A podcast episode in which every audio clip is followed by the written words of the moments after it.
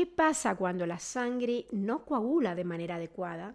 El doctor Carlos Martínez, hematólogo y jefe del servicio de hematología en el Hospital General de México, nos va a responder esta y otras preguntas en nuestro podcast. Bienvenido, doctor Carlos Martínez. Un gusto tenerlo aquí para hablar de la importancia de la sangre. Bueno, gracias por la invitación. Y bueno, fíjate que es algo muy importante. Eh, hemofilia es un padecimiento hereditario en el cual el paciente se comporta con hemorragias. Entonces es una condición sine qua non. ¿En cualquier parte del cuerpo? En, en cualquier parte del cuerpo. Eh, ahora hay que enfatizar algunas cosas, ¿no? No todas las hemorragias es hemofilia, pero sí el paciente con hemofilia tiene hemorragias. Ahora, me gustaría nuevamente retomar el tema, eh, la pregunta, ¿qué es hemofilia? Bueno, hemofilia es un trastorno hereditario, bien interesante, en el cual prácticamente eh, el individuo que padece esta enfermedad de la coagulación tiene deficiencia de dos factores de la coagulación. Sea factor 8, le llamamos hemofilia tipo A, sea factor 9 de la coagulación, se le llama hemofilia tipo B. Pero fíjate que hay una, un patrón bien característico. ¿Cuál es? Los hombres solamente manifiestan la enfermedad y se considera tradicionalmente que mujeres son las portadoras. Y este punto es mm. interesante, Isa, porque significa que es una enfermedad, se hereda ligada al cromosoma sexual X. Recordemos todos que el hombre, pues somos eh, XY y la mujer es XX. Entonces quiere decir que la mujer tiene doble carga. Los hombres solamente tenemos una X y al tener ese cromosoma dañado y no tener ese factor, ese gen anormal, pues nos va a provocar hemorragias. Entonces, hemofilia es una enfermedad hemorrágica hereditaria cuyo patrón de comportamiento es básicamente en hombres. ¿Y a qué edad más o menos esto aparece? Bueno, esta es una pregunta importante. Va a depender qué tan deficiente es ese factor. Porque hay pacientes con hemofilia leve, moderado grave con base a la concentración de factor que tenga. Quiere decir que si hay un niño con una hemofilia grave, pues prácticamente va a sangrar desde que el niño empieza a dar sus primeros pasos. Un niño que está en brazos en general no sangra, porque no hay manera de evidenciar el sangrado. Pero cuando empieza a dar los primeros pasos, se cae, se golpea y se evidencia la presencia de hematomas o sangrado. Entonces, habitualmente el paciente con hemofilia grave se identifica sobre los 9 a 12 meses de edad. ¿Y cómo saber si un niño o una persona lo está padeciendo. Bueno, en el caso del niño si se cae y tiene una hemorragia, pero de manera general, ¿cómo saberlo? Bueno, el primer punto importante, alguien que, que no tiene ningún antecedente, es por las hemorragias. O sea, si a mí me llega a consulta un varón y que tiene hemorragias casi siempre desde niño, la primer diagnóstico hay que pensar en hemofilia. Es, es decir, es un paciente que desde niño tiene hemorragias. ¿El único síntoma son las hemorragias? Básicamente son hemorragias porque es un problema en los factores de la coagulación. Recordemos todos que nuestra coagulación nos protege en la vida diaria de tener hemorragias o sangrados. Pero si yo no tengo un factor de la coagulación, como es el caso de la hemofilia A o B, pues el paciente va a tener continuamente sangrados y ese es el comportamiento habitual que tiene el paciente. Sangrados y ojo, y esto quiero ser muy enfático, que puede poner en peligro la vida del paciente. Importantísimo. ¿Y cómo se diagnostica esto? Pues una vez que yo identifico, si yo soy un médico pediatra o un médico general que me llevan a un niño con estos síntomas, que en el cual tiene hemorragias, eh, es varón, Puede haber, digo, la mayoría tienen historia familiar, pero en un 30% pueden haber mutaciones. Entonces, puede haber no historia familiar. Hay que hacerle pruebas de coagulación. Es muy importante identificar, porque pueden haber niños que nacen en comunidades alejadas. Entonces, es muy importante que se identifique. Y a veces el, el, médico de primer contacto es el médico general. Entonces, aquí el médico general, una buena enfermera incluso, puede sospechar eso y alertar para que le hagan pruebas de coagulación y hacerle la identificación de la deficiencia de esos factores. Y dices que además puede provocar hasta la muerte, pero ¿qué otros riesgos trae consigo? Mira, el comportamiento habitual del paciente con hemofilia, dado que sus sitios frecuentes de sangrado, puede sangrar en cualquier sitio, pero habitualmente es en articulaciones. En los niños, pues empieza en tobillos, rodillas, en codos, muñecas, cadera, hombros, en todos lados. Entonces, además de tener discapacidad, porque es un padecimiento que puede, claro, si no recibe el tratamiento adecuado, mm. hasta llegar a tener hemorragias intracraneales que pongan en peligro la vida. De hecho, anécdotas hay N cantidad de individuos que han muerto de hemorragias intracraneales. ¿Pero hay cura para esto? Eh, esto es muy interesante. En realidad no hay una cura porque es una enfermedad genética hereditaria, es decir, nuestra maquinaria genética, nuestro ADN, pues. pues. está defectuoso, ¿no? Por X, o Y razones, hay un montón de causas, ¿no? Eh, pues está dañado. Entonces, todas nuestras células ya tienen ese daño. ¿Qué hay que hacer? Bueno, si yo no tengo factor 8, porque soy hemofil, portador de hemofilia, o no tengo factor 9, portador de hemofilia, entonces al deficiente de factor 8, pues hay que ponerle factor 8. Y al deficiente de factor 9 hay que ponerle factor 9. ¿Esto es por infusión? Eso se pone por infusión. Infusión. ¿Qué es la infusión? Eh, se le pone un concentrado de factor 8 y 9, se le pone por vía endovenosa. Mm. Y esto, idealmente, hay un tratamiento actual que es preventivo profiláctico, se le llama. Es decir, sangre o no sangre el paciente, se le tiene que poner, hay esquemas de un día sí, un día no, o cada tercer día, de por vida. Es eh, la hemofilia es un padecimiento que tiene que tener un, un diagnóstico ideal, que ya platicamos de él, un tratamiento. Los pacientes con hemofilia tienen que ser atendidos en los centros donde hay médicos especialistas, sean médicos pediatras, sean médicos eh, eh, idealmente hematólogos de niños o de adultos, donde sepan tratar a estos pacientes y donde haya el acceso a estos tratamientos. ¿Y ese factor 8 y factor 9 se obtiene de donaciones de sangre de otras personas o cómo? Eh, bueno, esto es importantísimo. En antaño, se obtenía de la sangre humana por donación de un derivado de la sangre, del plasma. Es un hemocomponente que es el, los crioprecipitados, ahí viene factor 8 o del plasma el factor 9.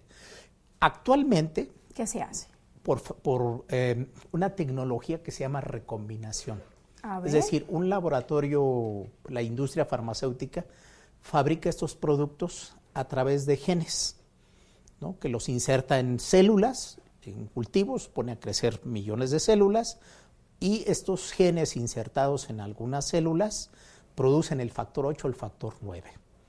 Entonces, este producto se obtiene por una, eh, no de origen humano, sino por una recombinación de genes de una célula proveniente de animales y produce el factor 8. ¿Y por qué dejaron de hacerlo a través de la sangre humana? Por el riesgo de contaminación hubo N cantidad de accidentes en el mundo, mm. incluyendo México, América Latina, en Europa, de individuos con hemofilia que fueron contagiados con eh, virus de inmunodeficiencia humana, VIH, hepatitis C, hepatitis B. Entonces, prácticamente eh, los productos de origen humano eh, no se recomiendan ya actualmente su empleo, sino básicamente los productos de origen recombinante, que prácticamente son los que imperan en el, en el mercado en el mundo y en México también. Doctor, ¿han existido personajes famosos o públicos a los que les ha dado hemofilia? Muy bien, bueno, se me hace bien interesante y desde muchos aspectos esta pregunta. Porque sí hay varios personajes famosos que históricos. Eh, a ver, a ver, a ver, cuéntenos el chisme. Pues eh, uno de ellos es el príncipe Alexis, mm. eh, hijo del zar Nicolás II, y de la zarina Alexandra. Alexis fue un niño que portó hemofilia. Desde niño. Desde niño, claro, el comportamiento habitual de un niño con hemofilia. Y pues tenía múltiples hemorragias. Eh, hay de hecho muchas fotografías que uno puede ver donde está el niño en cama o a veces el niño está siempre con un cuidador tenía y tenía incluso algunas veces sale algunas fotografías con, con lesiones en la pierna, donde quiere decir que frecuentemente él tenía hemorragias en articulaciones. Eh, bueno, se sabe el, caso de Alexis, de ahí viene el término que la hemofilia también se le conoce como enfermedad de sangre azul o mm. enfermedad de Reyes. Sí, había escuchado eso. Es correcto. Bueno, también no olvidemos que uno de los hijos de la reina Victoria, eh, Leopold, murió después de casarse, después de los 30 años, también de hemofilia. Entonces, dos personajes históricos. Un, príncipe eh, heredero al trono español también murió de hemofilia. Bueno, un personaje, digamos, más reciente, eh, un actor que ya falleció, Richard Burton, seguramente muchos lo identifican por muchas películas, un actor famoso en el cual también sufrió de, además de alcoholismo por las consecuencias que trae el tener una enfermedad hereditaria, bueno, él era portador de hemofilia. Y bueno, también hay otros personajes todavía en el ambiente que tienen hemofilia. Eso, eso quiere decir algo importante, que si bien es cierto, puede haber una herencia, pueden haber mutaciones de nuevo. Es decir, cualquier persona potencialmente puede tener una familia con hemofilia. Entonces, hay una alerta ahí que todos debemos siempre tener presentes. Doctor, ¿y qué tan común es la hemofilia? Usted que todos los días ve pacientes con problemas eh, hematológicos, ¿hay algún estudio, algunas cifras que se conozcan? Sí, esta pregunta es bien importante y a lo mejor me voy a extender en la respuesta. Eh, la hemofilia se considera entre el grupo de enfermedades raras, que así se consideran en el mundo. Eh, la incidencia en hemofilia es un individuo por cada 10.000 varones nacidos vivos. Entonces, eh, en realidad en México, por ejemplo, se calcula, no hay cifras oficiales, extraoficialmente, aproximadamente entre 5.500 y 6.000 pacientes con hemofilia que se encuentran en todas las instituciones. Igualmente esta distribución en general impera para todo el mundo. En Estados Unidos se considera que es un poquito más, pero seguramente porque las estadísticas son más firmes, más sólidas en ese aspecto. Entonces, es una enfermedad rara, en realidad, pero con un gran impacto social, económico y de salud hay muchísimos problemas con la sangre, ¿cierto? Muchísimas enfermedades, desde la anemia, que creo que es lo más pequeñito que puede haber, pero que también es importante, hasta qué cosas, doctor. Pues efectivamente, la sangre es vida. En la sangre, pues es un elemento que nos da vida. Es importantísimo, una de las funciones básicas de la sangre es mantener la oxigenación en el cuerpo, entre otras vastas funciones que tiene. Entonces, efectivamente, cuando hay una disfunción en nuestra sangre, pues esto puede ocasionar múltiples enfermedades. Una de ellas es pues tener sangrados, como acabamos de hablar. Los pacientes pueden tener también anemia y esta anemia pues puede ser porque el paciente puede tener una deficiencia en hierro, dado que este paciente no consuma suficiente cantidad de hierro o algunos otros eh, vitamínicos, o por problemas gástricos, pueden tener sangrados. Por ejemplo, la anemia es muy común en las mujeres, deficiencia en hierro. ¿Por qué? Porque las mujeres tienen, comparado con el hombre, tienen una pérdida mensual. Claro. Además tienen embarazos. Entonces hay que siempre estar alerta que la mujer siempre tiene una hemoglobina más baja comparativamente con la mayoría de los hombres, que tenemos un mecanismo cerrado. Entonces, alerta en relación a eso es mujer, anemia, menstruaciones o cuando tienen un exceso de hemorragias o el número de menstruaciones, anemia, embarazo, anemia, entonces alerta en el caso de las mujeres en ese aspecto. El paciente con hemofilia eh, se le recomienda eh, siempre el tratamiento en un centro de atención, donde reciba tratamiento, porque hay que reconocer, al ser una enfermedad hereditaria, es una enfermedad familiar. Uno dice, el, el paciente es el que tiene la enfermedad, no, Puede ser la mamá, puede ser portadora y puede tener sangrado, puede ser la hermana. Entonces, en realidad el tratamiento tiene que involucrar a toda la familia y hablar con el psicólogo, hablar con el rehabilitador, con el nutriólogo, con el genetista, con el laboratorio. O sea, en realidad es toda una clínica que tiene que darle adiestramiento, capacitación al paciente y a la familia. Por ejemplo, el caso de un bebé, pues ¿quién va a poner el medicamento? Pues habitualmente es la mamá, entonces tiene que recibir la capacitación en ese sentido. Y claro, al niño desde pequeño, desde que está en terapia, pues va a ser un individuo que tenga buena autoestima, con un buen tratamiento va a llegar a ser un individuo totalmente funcional en la sociedad. Va a ser libre y feliz, que al final es uno de los ideales que todos quisiéramos. Pero es bajo que ese paciente se encuentre en un centro de atención en hemofilia.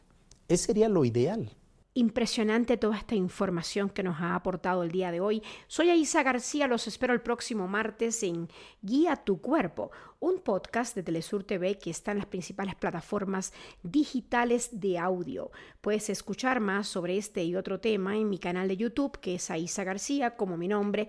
También publico los programas en la cuenta de ex, que es arroba Entrevista y arroba Aisa Telesur. Cuide su cuerpo, que solo tiene uno. Oiga, y que nada la abrume, porque todo tiene solución.